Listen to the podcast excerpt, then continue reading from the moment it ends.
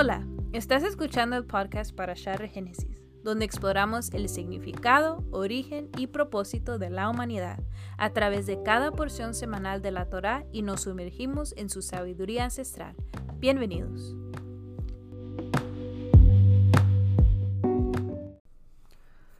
Hola, ¿qué tal? ¿Cómo están? Bienvenidos a este podcast de Parashah Génesis. Este es un espacio donde hablamos sobre temas de espiritualidad, sobre temas de Torah y estamos tocando esto que es las porciones de la Torah, la Parashah de la Torah. Y estamos en la porción número 36, estamos leyendo el libro de números, números que en hebreo es Vamidvar, que significa en el desierto. Entonces, esta es la parashá número 36 que significa o que se nombra como Beja Aloteja y quiere decir cuando enciendas o cuando eleves. Este nombre se le da debido a lo que dice en Números 8, 1 al 4, donde habla Jehová a Moisés y le dice, habla a Aarón y dile, cuando enciendas las lámparas, las siete lámparas alumbrarán hacia adelante del candelero. Entonces, por eso es que se le da este nombre de Beja Aloteja, cuando enciendas o cuando eleves. Beja Aloteja es una palabra bastante complicada de decir y significa subir, pero más que subir, lo que tiene esta palabra o lo que encierra en sí misma es la idea de elevar algo, es la idea de subir algo. Por ejemplo, una de sus raíces es la palabra olá. Y olá está relacionado con el holocausto que, en, en, el cual se ofrece un animal completamente a Dios. Se da esta ofrenda quemada totalmente y este aroma sube hasta la presencia de Dios. Por eso es que se le llama olá, es un holocausto que sube hacia el cielo.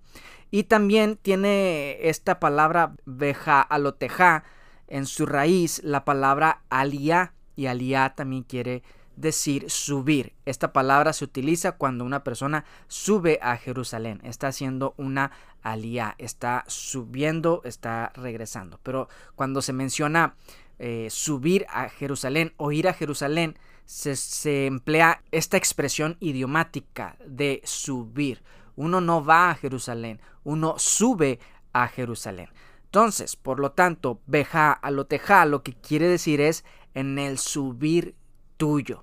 Cuando tú subas o en el subir tuyo. Y esto, como dijimos, se encuentra en números 8.1 cuando Dios le ordena a Moisés que encienda las lámparas. Este aparato o este objeto que se encontraba en el tabernáculo llamado menorá o llamado candelabro, como nosotros lo conocemos, ya había sido construido, ya había sido fabricado según las especificaciones que Dios le había dado a Moisés que lo hiciera. Pero ahora llegaba el momento de encender esas lámparas. Pero antes de entrar a eso, vamos a ver los temas que se encuentran aquí en esta porción. Y los siguientes temas son encendido de las lámparas del candelabro, que es de lo que vamos a hablar en esta porción o es en lo que nos vamos a enfocar. También se habla de la consagración de los levitas, de la segunda Pascua, de la nube sobre el tabernáculo, las trompetas de plata, los israelitas salen de Sinaí, eh, Yud envía codornices y la murmuración de María y Aarón. Bueno, como les dije, hoy vamos a hablar sobre la menorá o el candelabro y sobre el encendido de esta. En ocasiones cuando cito el antiguo Medio Oriente y los aspectos culturales, no lo hago con el afán de incomodar a las personas que escuchan este podcast o la fe de, alguien. Muchas veces tenemos la idea de que Israel recibió por primera vez de manera original y única los elementos de adoración que encontramos en la Biblia. Pero esto no es así necesariamente. El ser humano siempre ha buscado lo sobrenatural, siempre ha buscado a un ser supremo para darle significado a su vida. Y por lo tanto, eso, ese ser supremo lo trata de representar con algo tangible, es decir, lo intangible con algo que se puede tocar, como es el caso de la menorá.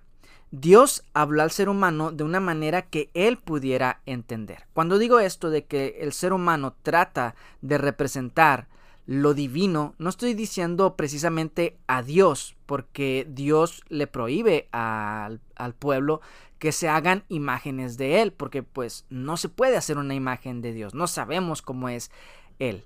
Pero sí lo que tenía permitido Israel es hacer este tipo de figuras que representaban el carácter de Dios y representaban como esa relación que el ser humano debía tener con él. En este caso, eh, la lámpara o el, la menorá, el candelabro, es un simbolismo muy importante porque muestra algo, muestra un aspecto de lo que Dios es. Entonces digo esto de que no Israel no era el primero que tenía este tipo de objetos, sino que en las culturas del Oriente Próximo, del antiguo Oriente Próximo, también se encontraban estos objetos. Por ejemplo, en todo el Oriente Próximo los candelabros eran objetos importantes tanto en los santuarios religiosos como en los enterramientos. Las pruebas arqueológicas demuestran que se utilizaban candelabros en santuarios de todo el Próximo Oriente, incluido Bebucheum, en Egipto. Smith sugiere que durante el entierro se creía que el candelabro portaba las luces que revivirían la llama de la vida en el difunto.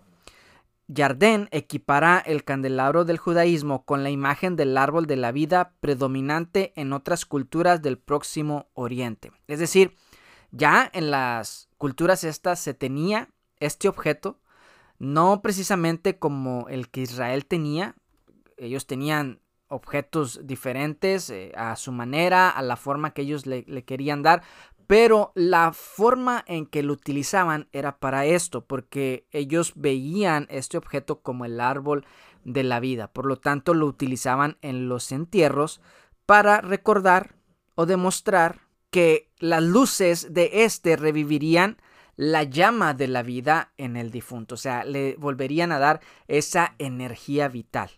Pero, ¿qué significa la menorá eh, en el aspecto bíblico, en el sentido bíblico? Esta palabra contiene la palabra or, que significa luz, al igual que la palabra Torah.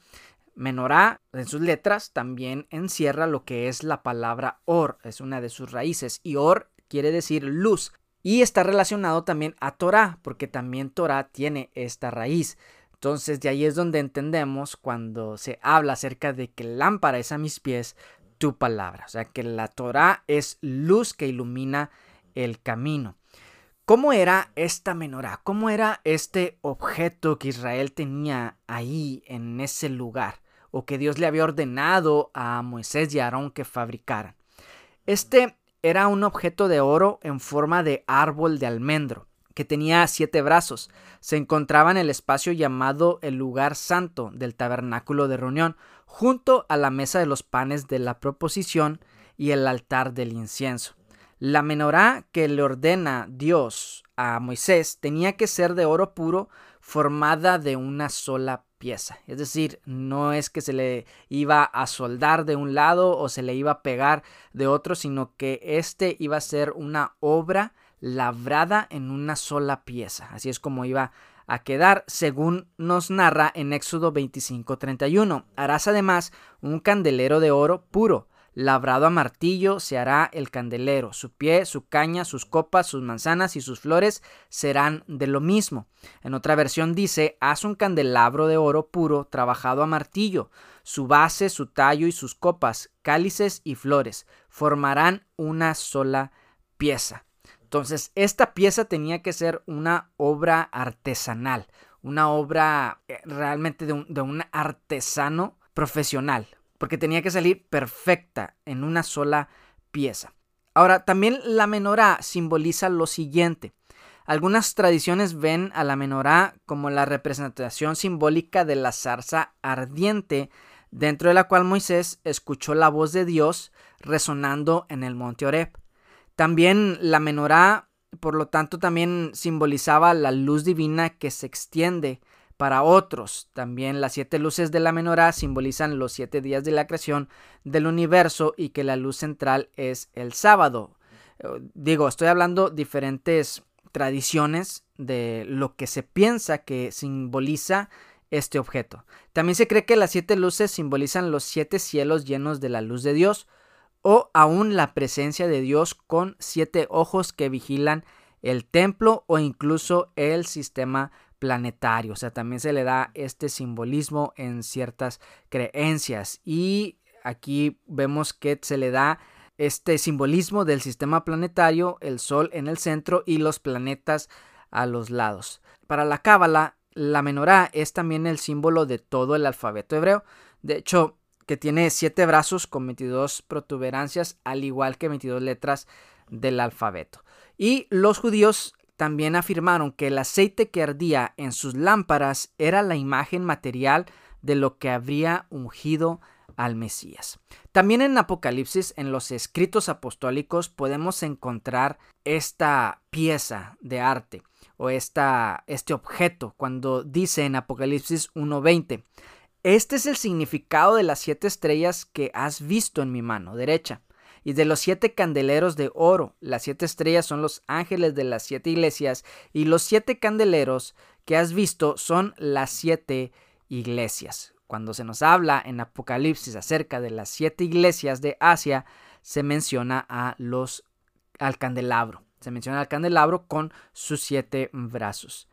Pero también la menorá no solamente simboliza esto de la luz divina, de la presencia de Dios, de los, de los ojos de Dios, de la sabiduría y todo esto, sino que también representa un árbol. O sea, es la, la representación, como decíamos al principio, de un árbol de almendro. Y el hombre, el ser humano, también es visto como un árbol. De ahí cuando Jesús señala que el árbol es conocido por sus frutos.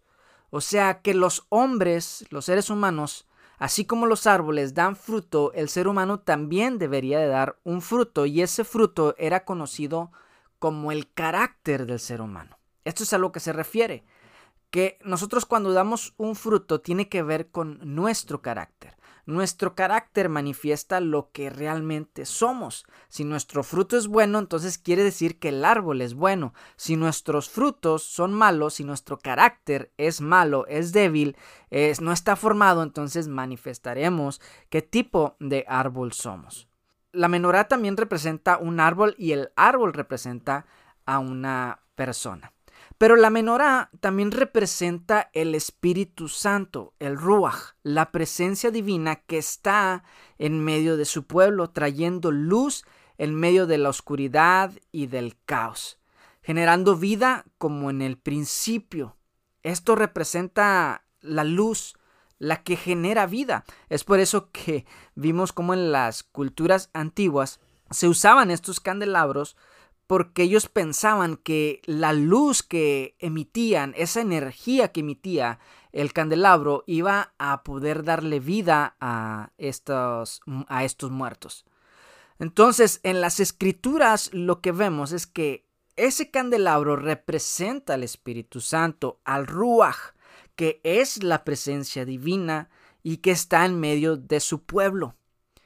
El candelabro allí en ese lugar, en el tabernáculo, representaba la presencia divina de Dios, la iluminación de Dios que estaba ahí para su pueblo, para iluminar a su, a su pueblo Israel, trayendo luz en medio de la oscuridad y en medio del caos, generando vida como en el principio podemos ver en Génesis 1 se habla de que la tierra estaba desordenada y vacía, pero el espíritu, el ruach, la energía que revitalizaba, la energía divina, estaba sobre las aguas, estaba sobre la faz de las aguas generando vida.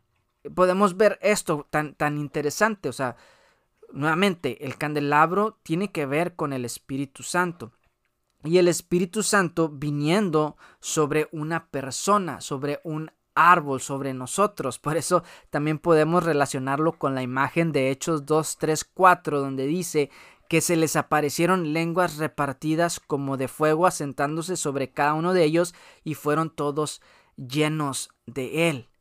El Espíritu Santo, con sus siete manifestaciones, es el que viene sobre la vida del creyente para llenarlo de sabiduría, inteligencia, para llenarlo de lo que son estas características que el árbol debe de tener. El árbol debe de tener ciertas características y debe de dar ciertos frutos. Pero vamos a verlo más adelante. Eh, vemos en las escrituras cómo es que el Espíritu Santo venía sobre personas para capacitarlos para llenarlos para cierto trabajo. Por ejemplo, en el caso de José, lo capacitó para el servicio que él iba a hacer en Egipto, al igual que Besalel, que fue capacitado para el, el, diseño y la elaboración del tabernáculo.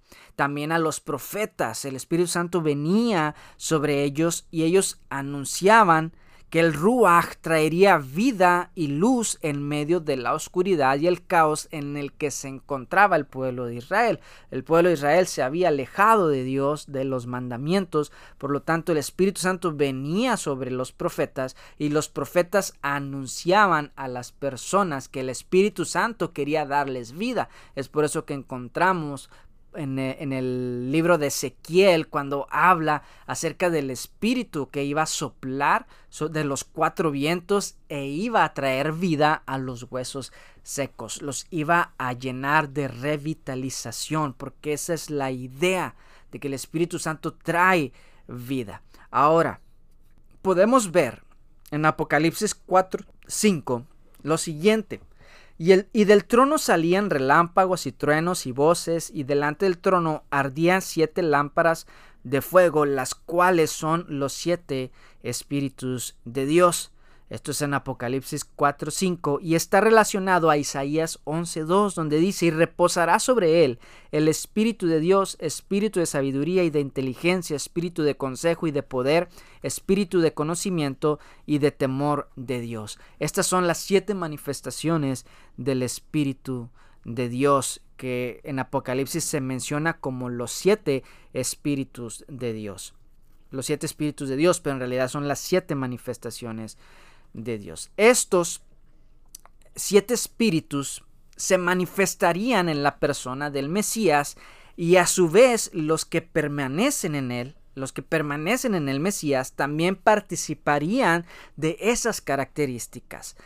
O sea, que aquellos que se mantengan como ramas pegadas al tronco, que es un símil, que es una imagen de lo que es la menorá, la menorá tenía un tronco y seis brazos, tres brazos que se extendían por un lado y tres brazos que se extendían por el otro. Entonces esas eran las ramas que estaban pegadas al tronco que es el Mesías, que es Yeshua. Cuando nosotros estamos pegados a las, al tronco, las ramas florecen y entonces es como podemos llevar fruto. Es por eso que Jesús dice que lejos de Él, separados de Él, no podemos llevar fruto. Pero si nosotros permanecemos en la vid, permanecemos conectados como ramas al tronco, vamos a florecer, vamos a llevar mucho fruto. Entonces el Mesías manifestaría los siete espíritus de Dios y por lo tanto aquel que se mantuviera pegado al Mesías también manifestaría estos atributos. Pero no solo esto, eh, el árbol sí representa la luz de Dios, representa al Mesías y cómo es que nosotros como seguidores del Mesías, como sus discípulos, como creyentes en Él, permanecemos pegados a Él y por cuanto permanecemos pegados a Él, lo inevitable es que demos fruto. Eso es lo más probable, que si nosotros permanecemos pegados a Él, si permanecemos unidos, vamos a dar un fruto. ¿Y cuál es ese fruto? El fruto del Espíritu que es lo que habla Gálatas 5:22 al 23. Dice, pero el fruto del Espíritu es amor, gozo, paz, paciencia, benignidad, bondad, fe, mansedumbre, templanza. Contra tales cosas no hay ley. Antes de entrar a este pasaje, hay un pasaje donde dice que no es con espada ni con ejército, sino con el Espíritu de Dios que las cosas se iban a lograr por medio del Espíritu. Hay cosas que nosotros no podemos hacer por nuestras propias fuerzas, sino que tenemos que dejar que el Espíritu Santo sea el que obre en esas cosas, en esas situaciones, porque no es con fuerza, no, no es con espada, no es con fuerza, es con el Espíritu de Dios. Cuando el Espíritu Santo viene sobre aquellos que están reunidos en Pentecostés, es para darles poder para hablar y predicar y dar testimonio de la palabra, dar testimonio de Jesús y de la palabra de Dios a las naciones. Ese era el propósito de recibir poder del cielo. Ese era el propósito de recibir el Espíritu Santo de Dios, el cual iba a traer o darles poder para hacer las cosas. Entonces, cuando el Espíritu de Dios viene sobre el creyente, lo capacita, le da poder, le da autoridad. Pero cuando tenemos el Espíritu Santo de Dios en nosotros, se manifiestan lo que son los frutos del Espíritu. Y esos frutos del Espíritu son el amor, el gozo, la paz, la paciencia, benignidad, bondad, fe, mansedumbre, templanza. Contra tales cosas no hay ley. ¿Por qué es tan importante que estas cosas se manifiesten? ¿Por qué? Porque cuando viene el Espíritu Santo sobre las personas, esto llena de poder a la gente.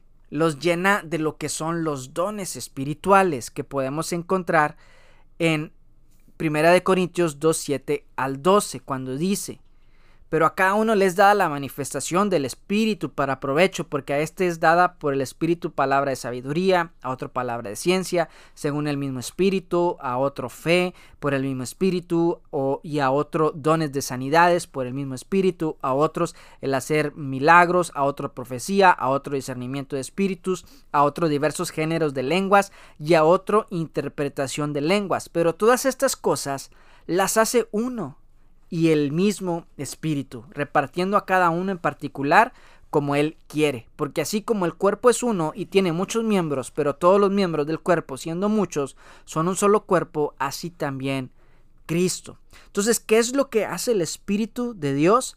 Nos llena de una capacidad para hacer este tipo de cosas, este tipo de proezas, discernimiento de espíritus, hacer milagros, profetizar, eh, sanidades, interpretación de lenguas, el hablar en, en lenguas, todo esto, o sea, son cosas bien sobrenaturales que vienen del Espíritu de Dios.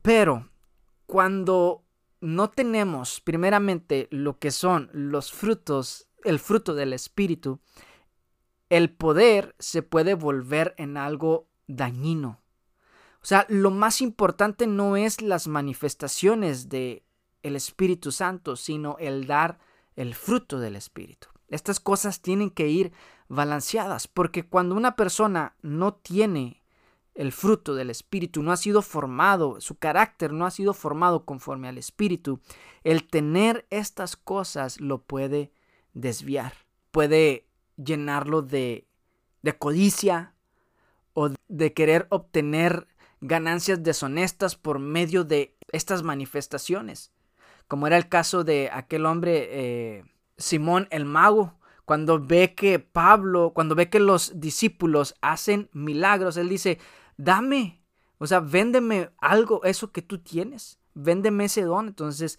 aquellos apóstoles o discípulos le dicen, no, pues tu dinero perezca contigo, porque has pensado que el don de Dios se obtiene con dinero.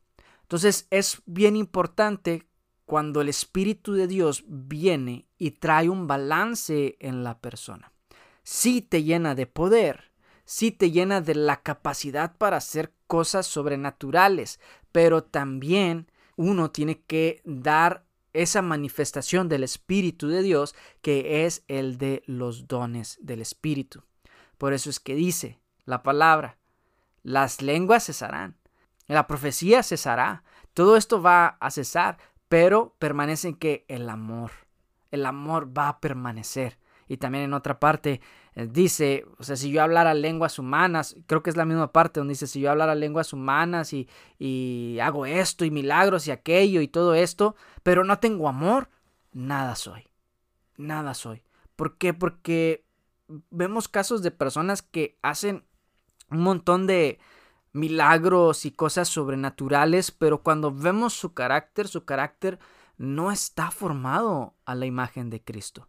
Es un carácter totalmente ajeno a lo que es Cristo, a lo que es la persona de Yeshua. No lo reflejan para nada. Entonces es importante que exista ese balance, que primero nosotros manifestemos el fruto del Espíritu, que es amor, paciencia, benignidad, bondad, fe, mansedumbre, templanza, pero también ser usados, dejarse, dejarse usar en estos dones sobrenaturales para el beneficio de las personas, no para nuestro beneficio, sino para beneficio de los demás o el beneficio del cuerpo de Cristo, de la iglesia. Entonces podemos ver que por medio del Espíritu Santo nosotros somos llenados y manifestamos el fruto del Espíritu, pero también somos llenados o tenemos dones espirituales. No a todos se nos dan los mismos dones. Hay unos que tienen cierto don y otros que tienen otro don, pero el Espíritu Santo es quien lo da. Pero también hay dones que son naturales y estos son los que, los que todos eh, tenemos. Eh, mm, cada uno de nosotros tiene esos ciertos dones específicos, ya sea el de servir, el de la exhortación, el de la enseñanza, el de la servidumbre, el de servir, el de la misericordia, o sea, las personas que eh, son movidas a, a hacer algo por los demás, o sea, cada uno de nosotros tenemos esos dones que ya vienen con nosotros y esos dones son irrevocables, ya están en nosotros. Es por eso que podemos ver que hay personas que ni siquiera son creyentes en Yeshua, ni siquiera son cristianas, pero hacen esas cosas que son buenas, tienen esos dones, tienen esos, esos talentos y lo importante es utilizarlo para el bien de los demás. Entonces, también es muy interesante todo esto de lo que el Espíritu Santo hace en la vida del creyente y cómo Él nos da estos dones que son para el servicio de Dios. Pero más adelante en esta porción que es Peja Aloteja, primero habla de la menorá y del encendido de estas luces. Pero después pasa al siguiente tema que es la consagración de los sacerdotes. Y en uno de los pasajes, el Señor le dice a Moisés, y yo he dado en don los levitas a Aarón y a sus hijos de entre los hijos de Israel, para que ejerzan el ministerio de los hijos de Israel en el tabernáculo de reunión, y reconcilien a los hijos de Israel para que no haya plaga en los hijos de Israel, al acercarse los hijos de Israel al santuario. Esto me llama la atención porque dice que Dios le dio a Aarón como don sus hijos. Los hijos, los levitas, Dios se los dio a Aarón como un don, como un regalo, como una gracia. Y es interesante, o sea, eran para él, eran para su beneficio, eran para su gloria, por decirlo de alguna manera, no como la gloria de Dios, sino como algo que lo hace engrandecer. Porque los hijos son la gloria de uno. Los hijos son los que representan a uno. Y son los que nos dan ese orgullo, esa satisfacción de que son nuestros herederos, son los que van a seguir nuestro linaje, son los que van a estar ahí con nosotros. Son el don que Dios nos ha dado. Entonces dice que Dios da este don a Aarón. Pero si vemos en todo ese pasaje donde habla acerca del servicio y de la ordenación, o más bien de la consagración de los levitas, vemos que Dios le pide a Aarón a los levitas en servicio. Y que a final de cuentas los levitas son de él. O sea, y es extraño porque dice, yo le he dado como don a Aarón a los levitas, pero a la vez dice, son míos, son de mi propiedad, me van a servir a mí. ¿Por qué? ¿Por qué esto? Bueno, porque los dones que Dios nos da, aunque muchos de estos, como los dones naturales que ya tenemos, son dones, son regalos que Él nos dio, muchas veces, y son, son irrevocables, y son irrevocables, y son irrevocables muchas veces no los presentamos como servicio a Dios. Y es, Dios nos lo dio para eso, para que nosotros los usemos para el servicio de Él. O sea, sí son de nosotros, pero son para su obra, para ponerlos y dedicarlos a Él, para elevarlos a Él, para entregárselos totalmente a Él y a su propósito en esta tierra. Hay una canción que dice, Ah, es de Jesús Adrián Romero que habla acerca de los propósitos, donde dice, todos mis anhelos tienen tu color, tienen tu cadencia, tienen tu pasión, algo así, y habla acerca de que mis, mis sueños o tus sueños son más altos que los míos. No recuerdo bien la canción ahorita, solo se me vino ahí de, de, de repente, pero habla así, o sea, de una forma parafraseada, es de que tus sueños son más altos que los míos, son, son mejores. Y muchas veces nosotros decimos, ah, yo quiero que Dios me use o que Dios, quiero cumplir mi propósito aquí en la tierra. Y alguien decía que dejáramos de decir eso y empezáramos a decir, Señor, que dejáramos de, decir esta oración, Señor, ¿cuál es mi propósito ah, en esta vida? Y empezáramos a decir, o, que no dijéramos, Señor, ¿cuál es mi propósito en esta vida? o ¿cuál es tu propósito conmigo? Sino que dijéramos o que oráramos, Señor, ¿cuál es tu propósito? ¿Qué es lo que tú estás haciendo aquí, ahora mismo? En la tierra, en donde estoy, en esta era, en esta época. ¿Qué estás haciendo? ¿Cómo te estás moviendo?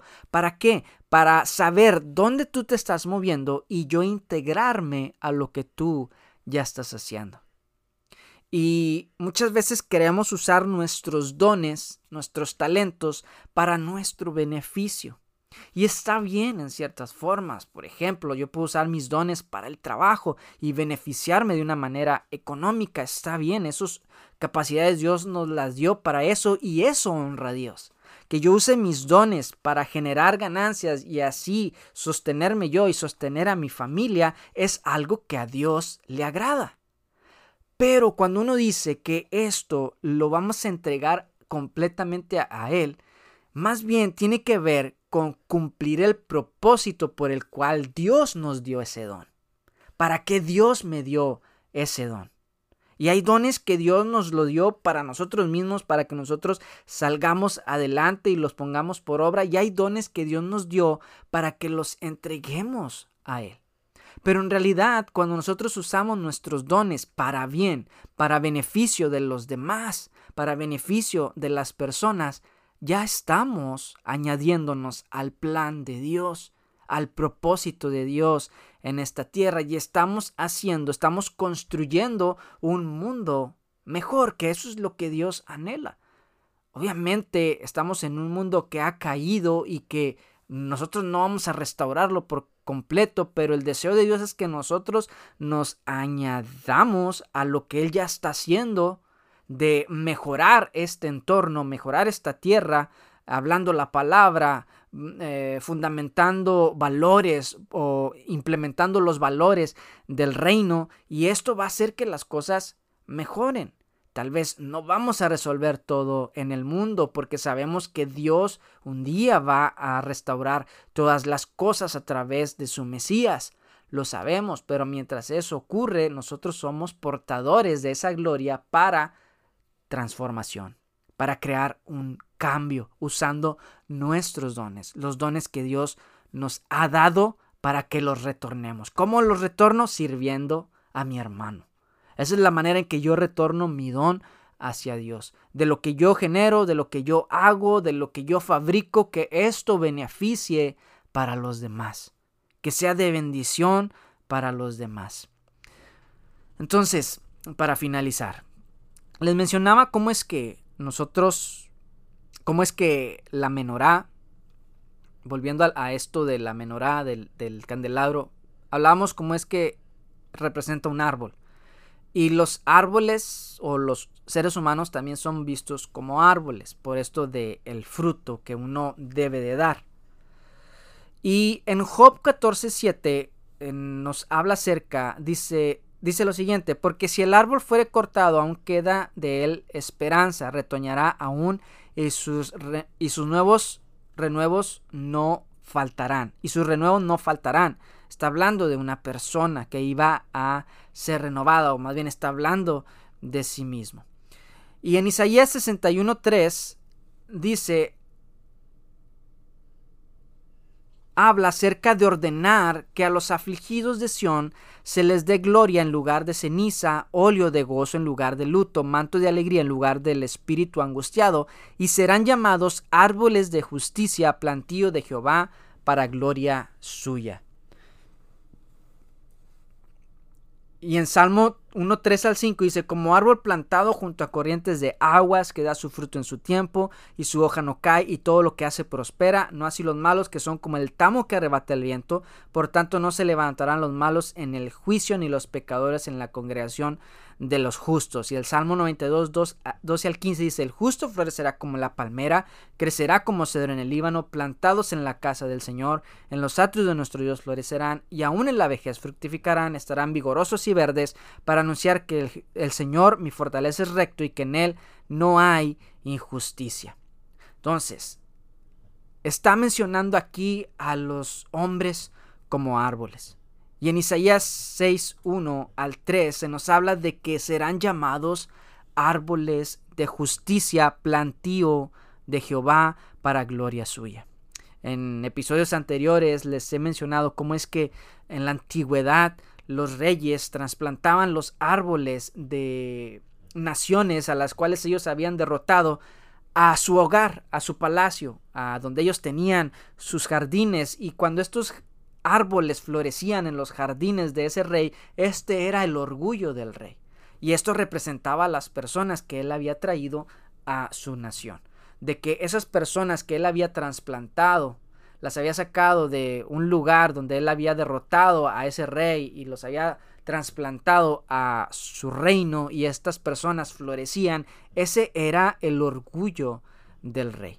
Entonces, en Salmos y en Isaías está hablando acerca de nosotros como árboles que estamos plantados junto a corrientes de aguas, que damos fruto a su tiempo y que nuestra hoja no cae y que todo lo que hacemos prospera que estaremos vigorosos y verdes plantados en la casa del Señor junto a esos manantiales. Vamos a dar fruto a su tiempo, pero ese fruto que se va a dar es un fruto de justicia. Estamos hablando de árboles de justicia que dan fruto. Y ese fruto que damos, que ya lo mencionamos cuál era, es para sanidad de las naciones. La paz, la misericordia, el amor, todos esos frutos que habla la mansedumbre, que habla ahí en Gálatas, es para sanidad de las personas, para sanidad de las naciones. Y voy a repetir algo que ya lo he repetido muchas veces en otros episodios, y es cuando Jesús maldice la higuera.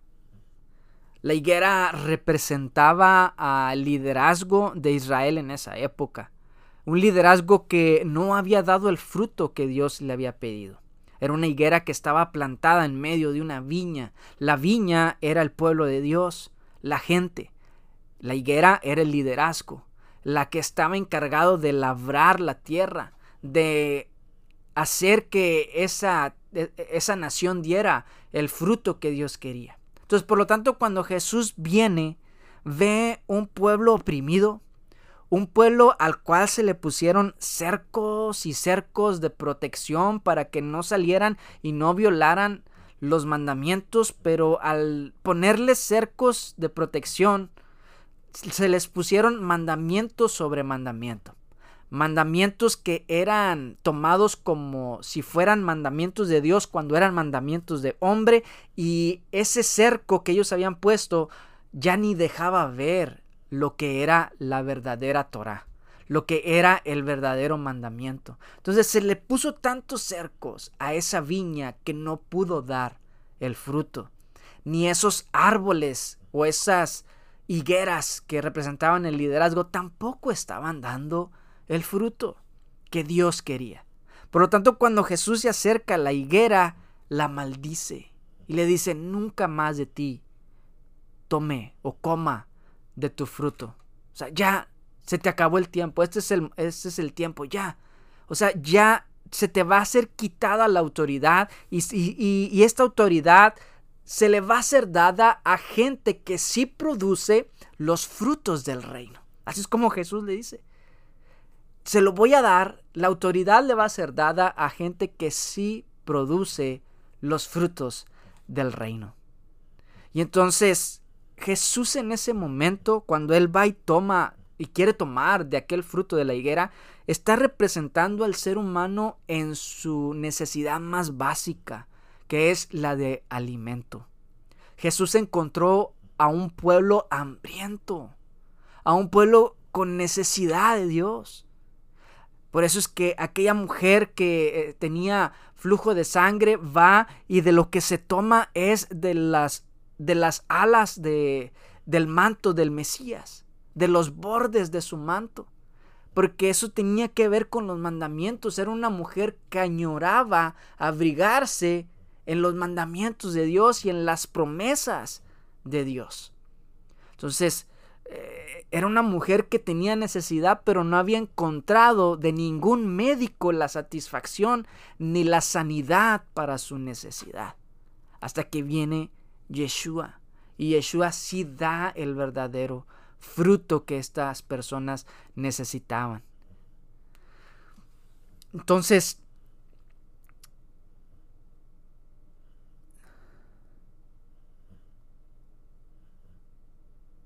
Entonces por eso es que Jesús maldice esta higuera.